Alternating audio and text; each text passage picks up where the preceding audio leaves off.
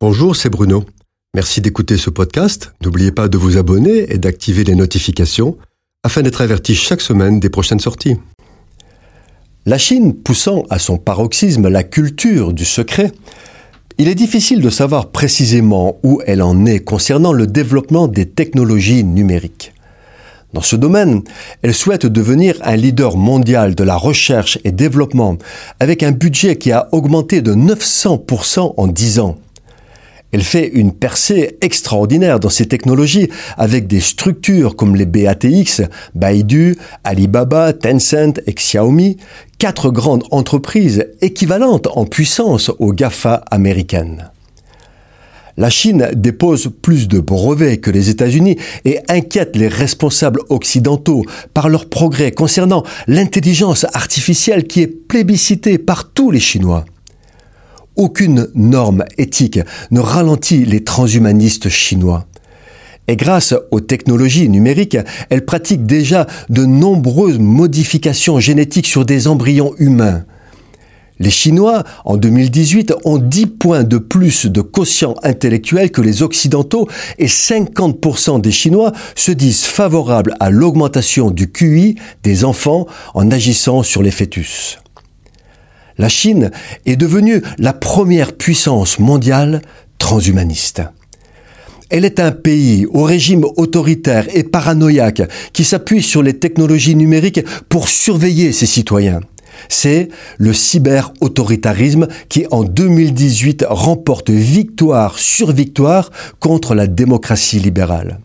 Ainsi, les Chinois sont en train de tester au niveau du pays entier un système de surveillance des citoyens qui pourrait être facilement adopté par un gouvernement mondial qui voudrait asseoir son autorité.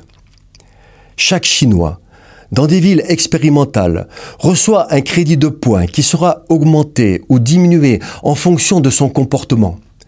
Le prétexte mis en avant est de lutter contre la fraude et créer un climat de confiance. En fait, c'est de la surveillance pure et simple des citoyens.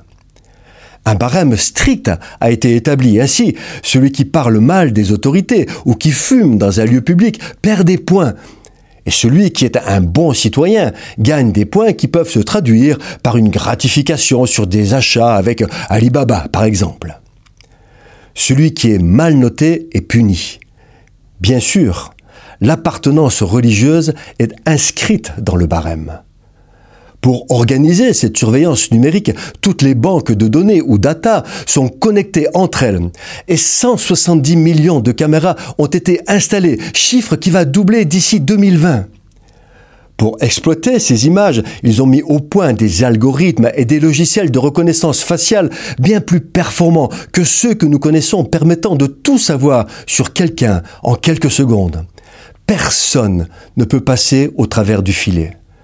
Plus que cela, Grâce à ces algorithmes et ces logiciels, la police intervient avant que les délits soient commis. Ainsi, en 2018, plusieurs dizaines de milliers d'Ouïghours soupçonnés de séparatisme ont été arrêtés et envoyés sans procès dans des camps.